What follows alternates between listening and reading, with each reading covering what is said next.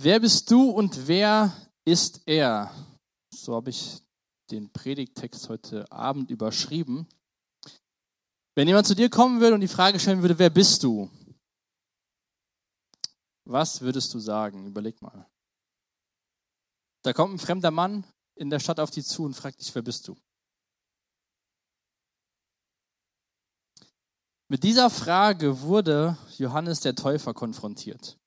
Beim letzten Mal haben wir ja schon äh, was über ihn erfahren, was seine Aufgabe war, ähm, dass er als Zeuge auftritt, um von Jesus Zeuge, Zeugnis abzulegen.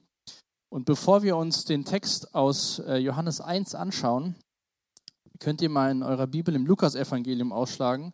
Matthäus, Markus, Lukas, Johannes, sprich quasi einfach ein Buch davor, auch Kapitel 1. Ähm, denn Lukas berichtet uns ein bisschen mehr über diesen Johannes den Täufer. Ähm, weil bei Johannes dem Täufer war es auch so, dass die Eltern nicht damit gerechnet haben, dass sie noch ein Kind erwarten. Zacharias war sein Vater und ähm, sein Vater war Priester und der war dran mit seiner Rolle als Priester ähm, im Tempel zu dienen. Und als er da im Tempel am Dienen ist, Lukas Kapitel 1 ab Vers 11, bekommen wir mitgeteilt, wie ein Engel zu Zacharias, dem Vater von Johannes dem Täufer, spricht und ihm Folgendes sagt. Ich lese uns mal die Geschichte vor. Ab Lukas 1, ab Vers 11 bis 17. Da erschien dem Zacharias ein Engel des Herrn. Er sah ihn auf der rechten Seite des Rauchopfersaltars stehen. Zacharias erschrak und wurde von Furcht gepackt, doch der Engel sagte zu ihm, du brauchst dich nicht zu fürchten, Zacharias. Dein, Ge dein Gebet ist erhört worden. Deine Frau Elisabeth wird dir einen Sohn schenken. Dem sollst du den Namen Johannes geben. Du wirst voller Freude und Jubel sein und auch wie viele andere werden sich über seine Geburt freuen. Denn er wird groß in den Augen des Herrn sein. Er wird keinen Wein und keine starken Getränke zu sich nehmen. Und schon im Mutterleib wird er mit dem Heiligen Geist erfüllt sein. Viele Israeliten wird er zum Herrn, ihren Gott, zurückführen. Erfüllt mit dem Geist und der Kraft des Elia wird er von dem, vor dem Herrn hergehen. Durch ihn werden sich die Herzen der Väter den Kindern zuwenden und die Ungehorsamen werden ihre Gesinnung ändern und sich nach denen richten, die so leben, wie es Gott gefällt. So wird der Herr wird dem Herr ein Volk zuführen, das für ihn bereit ist. Krasse Aussage über ein Kind, was noch gar nicht geboren ist. Der Engel sagt ihm, erstens, fürchte dich nicht, dein Gebet ist erhört worden. Dass ein Gebet erhört wird, wenn Menschen sich Kinder wünschen, das kommt öfter vor, jedes Mal, wenn ein Kind auf die Welt kommt. Aber der Johannes hatte eine ganz besondere Aufgabe, ganz besondere Berufung in seinem Leben. Ich habe das hier gelb markiert. In Vers 15 lesen wir, dass er groß sein wird, kein Wein, keine starken Getränke und schon im Mutterleib wird er mit dem Heiligen Geist erfüllt sein. Das heißt, das kleine Baby im Bauch war schon voll verbunden mit Gott. Und dann ist seine Aufgabe, dass er viele Menschen zu ihrem Gott zurückführen wird. Und er wird vor dem Herrn hergehen und so wird er, wird er für Gott ein Volk vorbereiten, das bereit ist, vor ihn zu treten. Und das haben wir vor zwei Wochen, letzte Woche war ja der Hartmut an, hat Zeugnis gegeben, das haben wir vor zwei Wochen gesehen, dass Johannes sagt von sich selbst, ich bin Zeuge von dem Licht. Ich weise auf das Licht hin. Und hier ist quasi die Backstory dazu, wie die Eltern bzw. der Zacharias von dieser Geschichte ähm, von seinem Sohn erfährt. Und er konnte es gar nicht glauben und angefangen zu lachen und war dann stumm bis zur Geburt von seinem Sohn. Gott hat das Versprechen eingehalten, was er hier dem Zacharias gegeben hat. Und Johannes der Täufer ist geboren und ist in diese Aufgabe, die Gott ihm gegeben hat, hineingewachsen. Wer bist du? wurde er gefragt in Vers 19. Das können wir mal in unserem Predigtext in Johannes 1, also quasi wieder nach die andere Seite, nächste Evangelium, ähm, Kapitel 1, Vers 19. Johannes der Täufer ist so, seine, geht seiner Aufgabe nach. Er redet ähm, dass der Messias kommen wird, bereitet das Volk vor und auf einmal kommen Leute zu ihm. Johannes 1, Vers 19. In welcher Weise Johannes auf ihn, auf Jesus hinwies, macht folgende Begebenheit deutlich. Die führenden Männer des jüdischen Volkes schickten aus Jerusalem Priester und Leviten zu Johannes und ließen ihn fragen, wer er selbst eigentlich sei. Und dass führende Männer aus Jerusalem sich fragen, was macht da so ein Wanderprediger in der Wüste, wo die ganzen Menschen hinkommen, ist eigentlich völlig legitim. Wenn ich jetzt einer von den führenden Männern gewesen wäre in Jerusalem und ich würde hören, da ist jemand, der tauft Menschen, der redet zu Menschen über den Messias, Menschen strömen zu ihm, hören ihm zu, würde ich auch gerne wissen, wer das ist. Und so haben diese Leute Leute dahin geschickt, um zu fragen, um herauszufinden, wer dieser Johannes ist. Was ist seine Antwort? Vers, ab Vers 20 können wir das lesen. Johannes wies alle falschen Vorstellungen zurück. Unmissverständlich erklärte er, ich bin nicht der Messias. Das heißt, zwischen Vers 19 und Vers 20 hat eine Unterhaltung stattgefunden, weil sie haben ja ihn gefragt, wer bist du eigentlich? Und dann kommt der nächste Vers, er wies alle falschen Vorstellungen zurück. Das heißt, irgendwelche Vorstellungen hatten diese Leute, wer Johannes ist. Wer bist du dann, wollten sie wissen. Bist du Elia? Nein, antwortete er, der bin ich nicht. Bist du der Prophet, der kommen soll? Nein, erwiderte er. Da sagten sie zu ihm, wer bist du denn? Wir müssen doch denen, die uns geschickt haben, eine Antwort geben. Was sagst du selbst, wer du bist? Johannes antwortete, ich bin wie der Prophet Jesaja gesagt hat, eine Stimme, die in der Wüste ruft, ebnet den Weg für den Herrn. Wie würdest du die Frage beantworten, wenn jemand die Frage stellt, wer bist du? Johannes beantwortet die Frage, indem er nur sagt, wer er nicht ist. Schau mal, er sagt kein einziges Mal, ich bin das, ich bin das, ich bin der, ich bin der. Er sagt, ich bin nicht Elia, ich bin kein Prophet, ich bin nicht der Messias. Wer bist du denn? Johannes lehnt hier alle Behauptungen, die die Leute aufstellen über ihn, völlig ab. Aber das Spannende ist, wenn man sich seine Antworten anschaut, was, wie das betont wird, da im Griechischen, wie die Bibel geschrieben worden ist, ist das Wort in Vers 20, wo er sagt, ich bin nicht der Messias, ist da so eine Betonung wohl drauf, dass er darauf hinweist, dass es einen Messias gibt. Die Menschen suchen einen Messias. Damals war es so in der Kultur, ähm, das hatten wir vor zwei Wochen als schon mal gesehen, es war jetzt 400 Jahre war Stille zwischen Propheten, die immer wieder zum Volk Israel gesprochen haben, bis zu dem Moment, als Johannes der Täufer anfängt darüber zu reden, dass die Leute umkehren sollen, weil das Königreich Gottes ist nahe. Und in Jerusalem und drumherum gab es quasi eine Erwartung, dass der Messias, den Gott im Alten Testament versprochen hat, eines Tages kommen wird. Und nun war da ein Mann, der hat getauft, der hat gelehrt, der hat gesagt, das Königreich ist nahe. Und dann haben die Leute gedacht, das ist der Messias. Aber Johannes sagt ganz deutlich, ich bin es nicht. In Klammern, aber jemand anderes.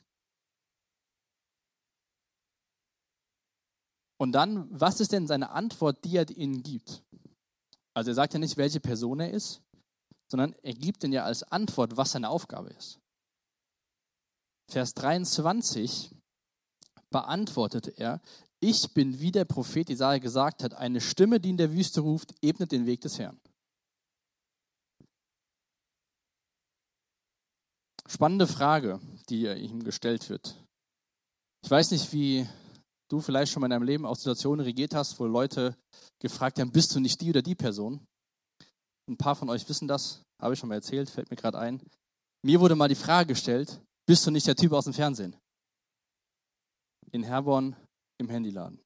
Ich so, was? Ja, der Typ von ProSieben. Ich so, bist du nicht der Mark Forster? Ich so, nee. Ich hatte Brille auf und Mütze und irgendwie dachte diese Person, Mark Forster würde im Handyshop in Herborn seinen Akku wechseln lassen. Eigentlich habe ich mich nur darüber beschwert, dass der Akku bei Annikas Handy kaputt gegangen ist. Genau. Jetzt hätte ich ja sagen können, ja klar, ich bin Mark Forster, willst du ein Autogramm haben? Und dann hätte ich irgendwas dahin gemacht, M. Forster, und der wäre so völlig ausgerastet. Johannes hätte ja sagen können, ja klar, ich bin's. Weil Johannes hätte ja auf all die Verheißungen zurückgreifen können, die im Alten Testament über den Messias stehen und hätte davon Profit schlagen können. Hätte sagen können, ja, ich bin's und jetzt müsst ihr mir alle dienen, weil ihr wartet ja auf den Messias und der Messias macht das, das und das. Aber er lehnt es ab. Und ich glaube, keiner von uns würde die Frage beantworten, ja, bist du denn, bist du denn Jesus, bist du der Christus, würde sagen, ja klar, ich bin's. Aber wie leben wir denn unser Leben? So in der Schule, auf der Arbeit, im Alltag, mit den Herausforderungen, die wir haben. Gehen wir dahin und sagen wir, ich schaffe das. Ich schaffe meinen Abschluss, ich schaffe das Studium, ich schaffe die besten Ergebnisse in meinem Job zu erzielen. Ich schaffe es, meine Kinder zu erziehen. Ich schaffe das. Wir können ja schon mal so rumlaufen, als ob wir die Könige sind der Welt. Wir schaffen das. Ich habe so viel Erfahrung mittlerweile gesammelt, ich schaffe das. Dann sagen wir vielleicht zu anderen Leuten, nee, ich bin nicht Jesus, ich bin nicht der, der König ist, aber wir leben so, als ob wir alles selbst können. Johannes hat das bewusst abgelehnt, weil er wusste, was seine Aufgabe ist. Und die Leute, wie wir hier sehen, bei den Fragen lassen ja nicht locker. Die können jetzt nicht zurückgehen und sagen, ja, nee, er ist nicht der, der Messias. Stellen ihm diese weiteren Fragen, ist er Elia, ist er ein Prophet? Und auch die Sachen gehen aufs Alte Testament zurück. Zum Beispiel in 5. Mose Kapitel 18, müsst ihr nicht aufschlagen, ich habe es auch hier vorne zum Mitlesen. Da spricht Mose zum Volk im letzten Buch äh, Mose, 5. Mose, bevor das Volk von Josua ins verheißene Land geführt wird, sagt er Mose dem Volk, einen Propheten wie mich wird der Herr, dein Gott, aus deiner Mitte, aus deinen Brüdern entstehen lassen. Auf ihn sollt ihr hören. Die Leute dachten, dass vielleicht Johannes der Täufer dieser Prophet ist, von dem Mose schon gesprochen hat. Andere Stelle im Alten Testament in Malachi 3, 23. Das ist das letzte Buch im Alten Testament, also das letzte Buch, bevor 400 Jahre Stille waren, spricht Gott. Siehe, ich sende euch den Propheten Elia, bevor der Tag des Herrn kommt, der große und furchtbare. Das heißt, die Leute haben erwartet, dass Gott einen Prophet sendet und dass Gott Elia wieder sendet. Elia war ein Prophet im Alten Testament. Deswegen stellen sie ihm die drei Fragen. Bist du der Christus, bist du ein Prophet oder bist du Elia? Das waren für sie die einzigen Optionen. Und ähm, das Spannende ist, dass äh, äh, Johannes der Täufer ja alles mit Nein beantwortet, dass er weder Elia ist, noch dieser Prophet, von, der, von dem geschrieben ist, sondern dass er die Stimme in der Wüste ist. Wenn man jetzt in den anderen Evangelien nachliest, gerade in Matthäus und auch in Markus, dann sehen wir, dass Jesus sagt, dass Johannes ähm, quasi wie Elia ein Prophet war, aber Johannes selbst sieht das gar nicht so. Johannes hätte auch sagen können, wer bist du? Naja, mein Vater ist Priester. Ich werde auch Priester sein. Ich bin ein Prophet von Gott berufen. Ich bin auf wunderbare, wundersame Weise geboren. Schon vor meiner Geburt hat Gott in mein Leben gesagt, dass ich das und das tun werde. Ich bin erwählt, ich bin derjenige, über den im Alten Testament gesprochen wird, der kommen wird und den, den, die Stimme in der Wüste. Ich bin der Vorläufer des Messias. All das bin ich. Hätte er ja auch sagen können. Wie würdest du die Frage beantworten, wenn dich jemand fragt, wer bist du? Johannes macht das ganz spannend hier. Er ist ganz ehrlich, wenn Leute ihn fragen, bist du der oder der, aber er ist auch demütig und sagt nicht, ich bin der Johannes eigentlich konnten meine Eltern gar keine Kinder kriegen, dachten schon, ich komme gar nicht mehr. Sie haben gebetet und im Tempel wurde ich verheißen gegenüber meines Vaters. Johannes, über ihn lesen wir auch im Alten Testament auch wieder, ich habe zwei Stellen in äh, Malachi 3 und Jesaja 40. Da sehen wir die Verheißung, diese Voraussage, dass Johannes kommen wird. Der eine Vers sagt, siehe, ich sende meinen Boten und er wird den Weg von mir her bereiten. Und plötzlich kommt zu seinem Tempel der Herr, der ihn sucht, und der Herr des Bundes, der ihn herbeiwünscht. Siehe, er kommt, spricht der Herr der Herrscher. Oder auch aus Jesaja, das, was äh, Johannes selbst sagt: Eine Stimme ruft in der Wüste, bahnt den Weg des Herrn, ebnet eine Steppe für die Straße für unseren Gott. Beim letzten Mal haben wir schon gesehen, dass Johannes klar wusste, dass er Zeugnis von Jesus ablegen soll, dass er Menschen auf Jesus hinweisen soll. Und davon rückt er nicht ab. Er ist dieser Berufung Gottes treu. Johannes hat seine Identität klar. Er weiß, das bin ich. Er weiß vor allem auch, was er nicht ist. Und das ist für unser Leben persönlich auch so wichtig. Nicht, dass wir wissen, ich bin Nico, ich bin Paula, ich bin Jonas, sondern auch wissen, was wir nicht sind. Weil so oft wollen wir jemand sein, der wir gar nicht sind. Und dann verstellen wir uns und dann sagen Leute, ey, bist du nicht der und der, machst nicht das und das und dann verschwimmt die Wahrheit so ein bisschen und wir versuchen daran zu arbeiten, jemand zu sein, der wir gar nicht sind. Es ist so wertvoll für dich, wenn du herausfindest, welche Gaben, welche Talente, welche Fähigkeiten Gott dir geschenkt hat und du das in deinem Leben entwickeln kannst. Und du dem Weg nachgehst, den Gott sich für, dir, für dich wünscht und nicht irgendwelche Wege gehst, wo du denkst, das solltest du sein, aber das bist du gar nicht. Gerade für junge Leute, die davor stehen, sich zu überlegen, was soll ich immer werden? Welchen Beruf will ich studieren? Will ich eine Ausbildung machen? So viele Einflüsse fließen auf uns ein, mach das, mach das und das ist toll und das ist cool. Ich wünsche mir für jeden von euch, dass ihr wirklich herausfindet, wie Gott euch gemacht hat, wie er euch geschaffen hat und wie er euch in dieser Welt gebrauchen will. Johannes wusste, er ist eine Stimme, die die Menschen auf Jesus zeigen soll. Ein Mensch, der auf Jesus zeigt.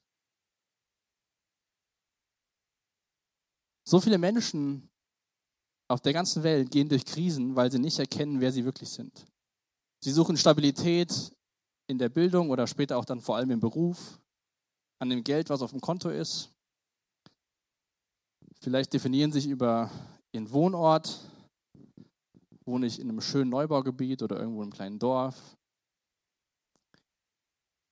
Die stellen sich immer wieder Fragen, was soll ich denn arbeiten? Soll ich vielleicht meine Arbeitsstelle wechseln? Ist es woanders besser? Johannes wusste, was er ist, wer er ist und was seine Aufgabe ist. Und das wünsche ich mir für mich und auch für dich, dass wir das, diesem Beispiel folgen, ganz egal, wo wir sind, dass wir wissen, so hat Gott mich gemacht, die Fähigkeiten, die Gaben hat er mir geschenkt und das ist meine Aufgabe.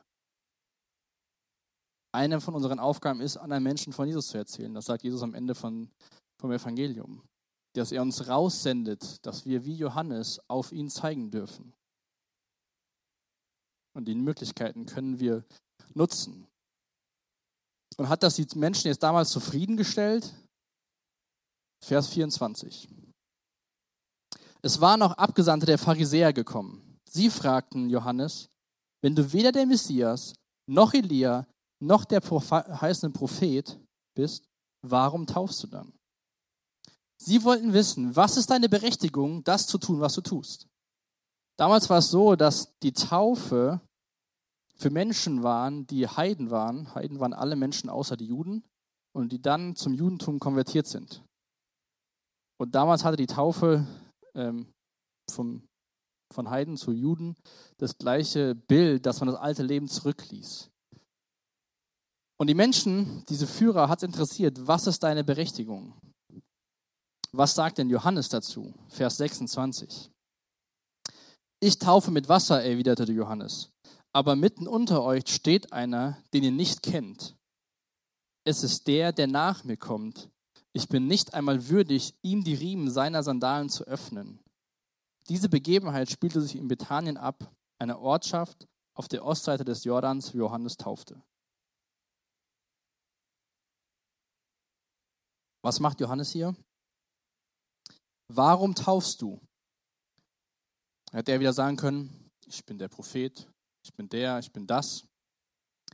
Er beantwortet die Frage wieder auf eine andere Art und Weise. Er sagt, ich taufe mit Wasser, aber mitten unter euch steht einer, den ihr nicht kennt. Das heißt, auch da in der Beantwortung der Frage zeigt er wieder auf Jesus.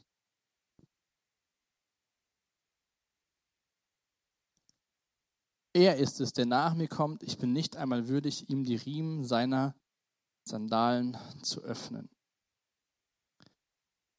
Johannes macht das so gut, dass bei jeder Frage, die in diesem Kontext gestellt wird, auf Jesus zeigt und ihn Menschen deutlich macht, es geht nicht um mich, es geht nicht um mich, Johannes den Täufer, sondern es geht um den, der nach mir kommt. Und das ist mir auch nochmal wichtig geworden, so beim äh, Vorbereiten die letzten Tage, dass du persönlich brauchst eine Beziehung zu Jesus. Du brauchst nicht eine Person, die hier vorne steht, die dir freitags oder sonntags was über Jesus erzählt und dann machst du dich abhängig von den Personen, die hier vorne stehen, sondern du persönlich brauchst eine Beziehung zu Jesus. Ich kann keine Entscheidung für dich treffen, auch wenn ich manchmal lieben gerne für euch Entscheidungen treffen würde, weil ich ein bisschen älter bin und vielleicht manche Sachen schon mal erlebt habe und denke, ich weiß es besser. Aber ich kann es nicht. Das kannst nur du persönlich machen. Ich kann nur das machen, was Johannes macht, auf Jesus zu zeigen und mein Bestes geben, ihn, ihn sichtbar zu machen. Aber es geht nicht um mich, sondern es geht um Jesus. Hier antwortet Johannes wieder mit seiner Aufgabe. Und dann sagt er ja, er ist es, der nach mir kommt. Ich bin nicht einmal würdig, ihm die Riemen seiner Sandalen zu öffnen. Um den Satz zu verstehen, was er damit ausdrücken will, müssen wir so ein bisschen die Kultur ähm, kennen, zu der sich es damals abspielte. Und zwar war es so, so Rabbis wie der Johannes, also Lehrer, die hatten auch immer Schüler. Ähm, bei Jesus hießen die Jünger. Und es war so, dass diese Beziehung zwischen so einem Lehrer, so einem Rabbi und einem Schüler auch missbraucht werden konnte von dem Rabbi. Dass der Rabbi zum Beispiel von seinem Schüler Dinge erwartet hat, die eigentlich nicht rechtmäßig sind. Oder stellt euch vor, ein Ausbilder mit einem Lehrling. Also gehst in die Ausbildung, erste zwei Tage, hast eh überhaupt nichts zu sagen und dann wird da äh, deine Rolle missbraucht, weil du dich eh nicht wehren kannst, sage ich mal. So war das damals auch. Eine Sache, was ein Rabbi von einem Schüler nicht verlangen durfte, war, die Schurim aufzumachen. Warum war das so? Diese Aufgabe, die Schurim zu öffnen, damals hatte ja keine, wir hatten ja alle offene Schuhe und die Füße mussten gewaschen, werden, wenn man nach Hause kommt. Und das Öffnen der Schuhe durfte nur der niedrigste aller Sklaven im Haus machen. Weil alle anderen Menschen sag ich mal, zu angesehen waren, diese Aufgabe auszuführen. Der niedrigste Haussklave, der sollte oder durfte die Schurim öffnen. Johannes sagt jetzt über sich, dass er nicht mal würdig ist, diese Aufgabe auszuführen im Vergleich zu dem, der nach ihm kommt.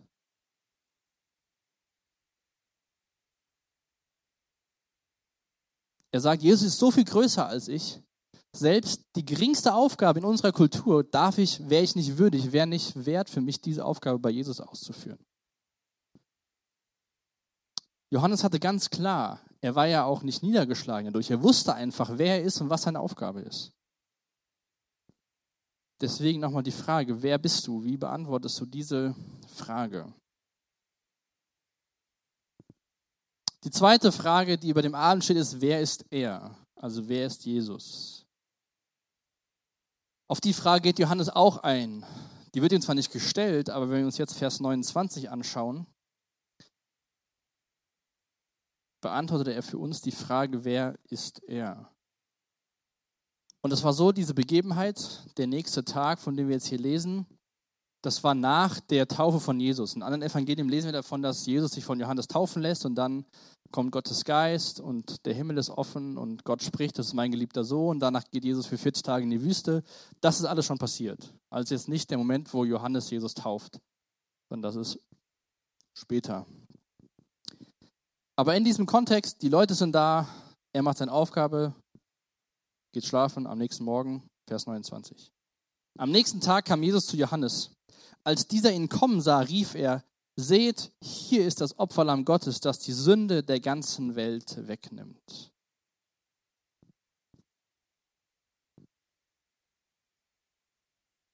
Menschen heutzutage, die von euch in der Gemeinde groß geworden sind oder schon oft in einem Gottesdienst waren, lesen den Satz so und sagen, ja, bekannter Satz von Johannes, ähm, kennen wir ja. Vielleicht sind wir schon zu vertraut schon mal mit solchen Versen, die so bekannt sind. Johannes sagt diesen Satz bevor oder ganz am Anfang von dem Dienst von Jesus und sagt in dem Satz im Endeffekt das, was am Ende von Jesu Dienst auf dieser Erde passieren wird, dass er das Opferlamm, dass er sterben wird für die Sünden aller Menschen. Das war damals überhaupt nicht klar, dass Menschen das so verstanden haben. Und so begrüßt Johannes Jesus mit den Worten, mit dem, was auf Jesus wartet, mit seinem Ziel, das Opferlamm, das alle Sünde wegnimmt. Und er sagt, seht, schau, da ist der, von dem ich die ganze Zeit am Reden bin. Er ist es. Ich bin nur die Stimme, die ruft, ebnet den Weg für den Herrn, aber er ist es. Und Opferlamm Gottes ist nur einer von vielen Namen im ersten Johanneskapitel, im, Johannes, im ersten Johanneskapitel, die wir in den nächsten Wochen sehen werden. Da gibt es noch weitere Namen, die Menschen über Jesus aussprechen, wer er ist. Aber dieser Satz macht ganz zentral klar, was die Aufgabe, was die Mission von Jesus ist, als er Mensch geworden ist. Und in dem Johannesevangelium, da verwendet Johannes ganz viel Zeit für die letzte Woche von Jesus in seinem Leben. Das heißt, die Mehrheit der Kapitel beschäftigen sich mit einer Woche von dem Leben von Jesus. Die letzte Woche, bevor er ähm, am Kreuz stirbt. Und da ganz am Ende werden wir auch sehen, dass das, was er hier sagt, dass es eintrifft. Und bei Johannes gibt es immer wieder, ihr habt das schon eben durch die Verse gesehen, Verknüpfungen zum Alten Testament. Das Alte Testament war ja bekannt bei den Juden damals. Sie wussten ja, was da drin steht.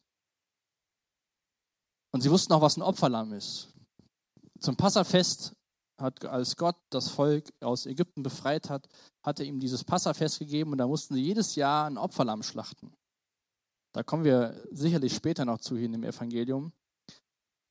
Aber die Menschen wussten, was Johannes damit gemeint hat, mit diesem Opferlamm. Das hatte Gott im Alten Testament eingeführt und findet in Jesus seine Erfüllung. Und im dritten Buch der Bibel, dritte Mose, gibt es ganz viele Opfer. Und all die Opfer, all diese ganzen Rituale sind ein Schatten auf Jesus Christus. Und Jesus, das haben wir beim letzten Mal auch gesehen, vor zwei Wochen, dass er die Erfüllung ist von dem, was im Alten Testament geschrieben wurde.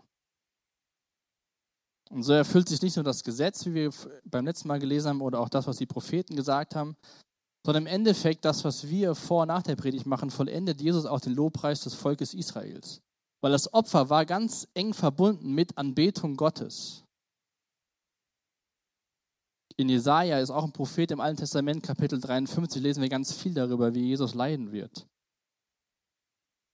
Und hier bei Johannes lesen wir in Kapitel 1, dass wir Gnade um Gnade geschenkt bekommen. Und dieser Satz, seht das Opferlamm Gottes, das die Sünden der ganzen Welt wegnimmt, fasst im Endeffekt die größte das größte Werk, das größte, was ein Mensch jemals vollbringen konnte, zusammen. Weil es in Jesus, oder Jesus stellt sich dem größten Problem, was wir Menschen haben, das ist die Sünde. Und er besiegt sie. Ich finde es ganz spannend. Ähm, ein Ausleger hat geschrieben, wo ist das Lamm, ist der Schrei im Alten Testament. Seht, das Lamm ist die Hoffnung des Neuen Testaments. Und würdig ist das Lamm, ist die Zusammenfassung der Ewigkeit. Seit, dem, also seit der Einführung des Opfersystems wartete das Volk auf dieses Opferlamm, auf diesen Messias. Johannes verkündet, da ist dieses Lamm, auf das wir alle warten. Und wenn wir in der Offenbarung im letzten Buch der Bibel lesen, lesen wir, dass wir, das gesungen wird, würdig ist das Lamm, würdig ist das Lamm. Ab Vers 30 sagt Johannes weiter Folgendes über ihn. Er ist es, von dem ich sagte, nach mir kommt einer, der größer ist als ich, denn er war schon vor mir da. Aber ich kannte ihn nicht, weil Israel, weil Israel, aber weil Israel erkennen sollte, wer er ist, bin ich gekommen und taufe mit Wasser. Da bezieht sich äh, Johannes auf die Taufe, dass er ihn davor nicht kannte. Weiter bezeugte Johannes, ich sah den Geist Gottes wie eine Taube vom Himmel herabkommen, auf ihm bleiben. Ich kannte ihn bis dahin nicht, aber der, der mich gesandt hat und mir den Auftrag gegeben hat, mit Wasser zu taufen, hatte zu mir gesagt, der, auf den du dem Geist herabkommen siehst und auf dem er bleiben wird, er ist es, der mit dem Heiligen Geist tauft. In Lukas Kapitel 3 lesen wir von dieser Taufe von Jesus und da passiert genau das, was Johannes hier diesen Menschen als Antwort gibt. Dieses Ich bin nicht der Messias, weil meine Aufgabe ist, auf ihn zu zeigen. Und Gott hat zu mir gesprochen, dass das und das die Zeichen sein werden. Und hier in Lukas 3, kannst du mal eins weitermachen, sehen wir, dass genau das passiert bei der Taufe von Jesus. Als er nach seiner Taufe betete, öffnete sich der Himmel und der Heilige Geist kam sichtbar im Gestalt einer Taube auf ihn herab. Und aus dem Himmel sprach eine Stimme, du bist mein geliebter Sohn. Bis zu dem Zeitpunkt hatte Johannes Jesus nicht gekannt, aber er hat ihn kennengelernt, weil er auf Gottes Wort vertraut hat, was ihm gesagt worden ist. Johannes war Zeuge von diesem Moment, weil er daran teilgenommen hat, Jesus zu taufen. Und dies bezeugt er jetzt vor den Menschen. Die Frage, wer bist du eigentlich, mit der sie gekommen war, endet, indem dass er die Frage beantwortet, wer Jesus ist. Also geht er wieder seiner Aufgabe nach, Zeuge zu sein von dem Retter dieser Welt. Vers 34 sagt dann Johannes zum Abschluss von dieser Unterhaltung, das habe ich nun mit meinen eigenen Augen gesehen. Darum bezeuge ich, dass dieser Mann der Sohn Gottes ist. Gott hatte ja bei diesem Moment der Taufe gesagt, dies ist mein geliebter Sohn. Und mit der Taube, die auf Jesus herabkam und der, der Verheißung vorher an Johannes, dass das passieren wird, war für Johannes klar, das ist der Sohn Gottes. Das ist das Opferlamm. Das ist jetzt der zweite Titel, den Jesus in Johannes 1 bekommt. Der Sohn Gottes. Wie ist das bei dir? Glaubst du das, was Johannes hier über Jesus sagt? Dass er das Opferlamm ist, dass er Gottes Sohn ist? Weißt du, wer du bist und wer er ist? Ich glaube, das sind mit die wichtigsten Fragen, die du in deinem Leben beantworten kannst. Dass du dir klar wirst, wer ist Jesus für dich? Und dass du dir klar wirst, im Angesicht dessen, wer Jesus ist, wer bin ich aus Gottes Sicht? Weil das ist ganz wichtig. Diese Frage, wer bist du, können dir ganz viele Menschen beantworten. Die kann das Internet dir beantworten, die können dir falsche Freunde beantworten. Aber es ist wichtig, dass du die Frage, wer bist du, aus Gottes Sicht beantwortest. Und da will ich dir noch zum Ende der Predigt ein paar Verse mitgeben, dass du das hoffentlich für dich beantworten kannst. Wer bist du und wer ist er? Im Psalm 139 schreibt der Psalmist in den Versen 13 und 14, über Gott. Du bist es ja auch, der mein Körper und meine Seele erschaffen hat. Kunstvoll hast du mich gebildet im Leib meiner Mutter. Ich danke dir dafür, dass ich so wunderbar erschaffen bin. Es erfüllt mich mit Ehrfurcht. Ja, das habe ich erkannt. Deine Werke sind wunderbar.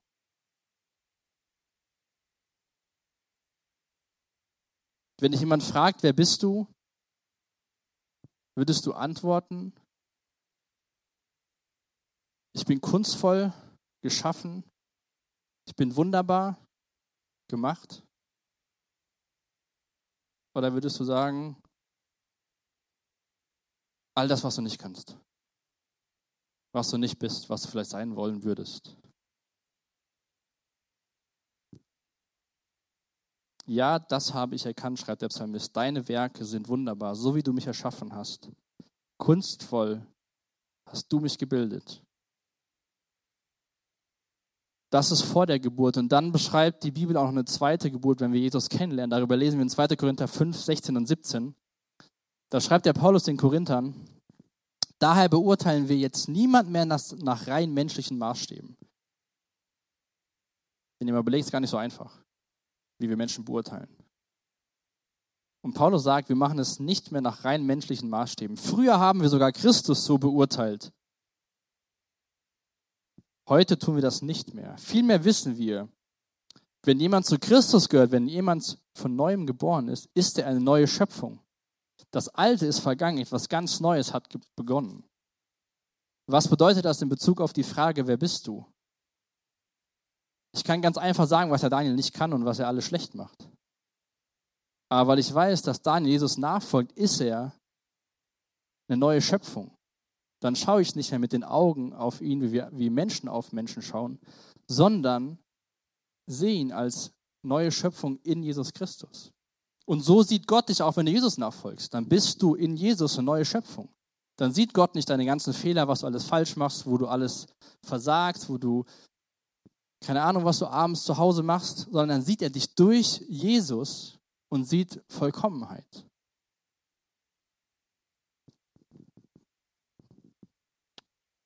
Siehst du dich so, wenn dich jemand fragt, wer bist du?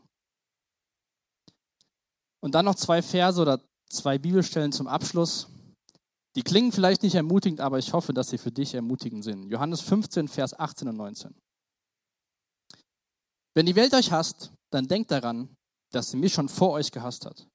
Sie, sie würde euch lieben, wenn ihr zu ihr gehören würdet. Denn die Welt liebt ihresgleichen. Doch ihr gehört nicht zur Welt, ich habe euch aus der Welt heraus erwählt. Das ist der Grund, warum sie euch hasst. Warum meine ich, dass es ermutigend ist? Das sagt Jesus zu seinen Jüngern als Vorbereitung für die Zeit, wenn er nicht mehr bei ihnen ist. Jesus sagt, ich bin einer von euch, das, was ihr durchlebt, habe ich schon durcherlebt und ihr erlebt das nur, weil ihr zu mir gehört. Das heißt, Menschen um dich herum sehen in deinem Leben eine Veränderung und vielleicht haben sie dann Probleme mit dir. Aufgrund von den Entscheidungen, die du triffst, dass du vielleicht nicht sagst, ja, ich mache beim Lästern mit, ja, ich mache bei dem und dem mit. Auf einmal bist du anders. Und dann denken die so, was ist denn das für ein Typ? Was, der hat doch früher jeden Blödsinn mitgemacht und auf einmal verhält er sich anders. Jesus sagt das seinen Jüngern, sagt das uns, um uns vorzubereiten auf das, was kommt. Johannes 16, Vers 1 sagt er dann, ich habe euch diese Dinge, ich sage euch diese Dinge, damit ihr euch durch nichts vom Glauben abbringen lasst. Deswegen bereitet Jesus seine Jünger auf die Zeit nach ihm vor. Deswegen dürfen wir Gottes Wort in unseren Helden halten. Ich sage euch diese Dinge, damit ihr euch durch nichts vom Glauben abbringen lässt. Und warum ist dieses Buch aufgeschrieben worden? Johannes 20, Vers 31.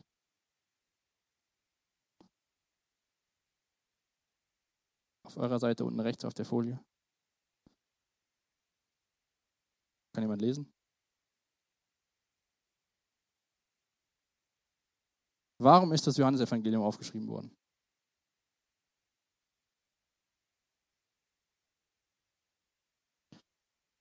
Damit wir glauben, dass Jesus das Opferlamm ist und dass Jesus Gottes Sohn ist. Ich wünsche wirklich für dich, dass du diese zwei Fragen vielleicht mit in den Abend nimmst oder ins Wochenende und eine ehrliche Antwort findest. Und ich hoffe, dass du über dich die Antwort findest, dass du wunderbar geschaffen bist von dem Schöpfer des Universums und dass du in Christus eine neue Schöpfung bist. Ich will noch mit uns beten und dann ähm, wollen wir noch Zeit haben vom Lobpreis. Vater, ich habe Dank, äh, ja, ich will dir echt Danke sagen, dass du alles so wunderbar vorbereitet hast, dass du sogar eine Person berufen hast, die vor Jesus hergeht und Menschen darauf aufmerksam macht, dass jemand kommt, auf den sie alle warten.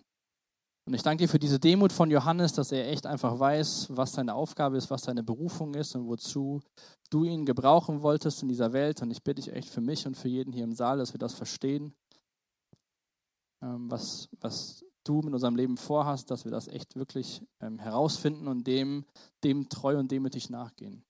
Dass wir Menschen sind, die auf dich zeigen. Und ich danke dir echt, dass ähm, du die Schuld dieser ganzen Welt auf dich genommen hast, dass das Johannes schon am Anfang deines Dienstes proklamiert hat und dass du diesen Weg gegangen bist. Ich danke dir auch diese Zeit, die wir jetzt haben dürfen in der Anbetung, wo wir einfach darüber singen, wer du bist, was du getan hast, uns das nochmal vor Augen führen, ähm, ja, wer du bist und was du getan hast. Amen. Wir singen jetzt ein Lied, das ist eher ein bisschen unbekannt, aber ich, mir ist das in Vorbereitung auf heute Abend, kam mir das in den Sinn, weil ich es einfach so gut finde, wie da in diesem Lied beschrieben wird, was Johannes macht, wo es dann heißt, seht, da ist Jesus Opferlamm Gottes. Deswegen, wenn du das Lied nicht kennst, macht das gar nichts. Dann ähm, hör bewusst auf den Text oder lies den Text mit. Und wenn du es natürlich kennst, dann bist du herzlich eingeladen, das Lied zu singen. Und nimm diese Fragen mit so in diesen Abend. Vielleicht können wir so nachher noch darüber austauschen. So, wer bist du und wer ist er?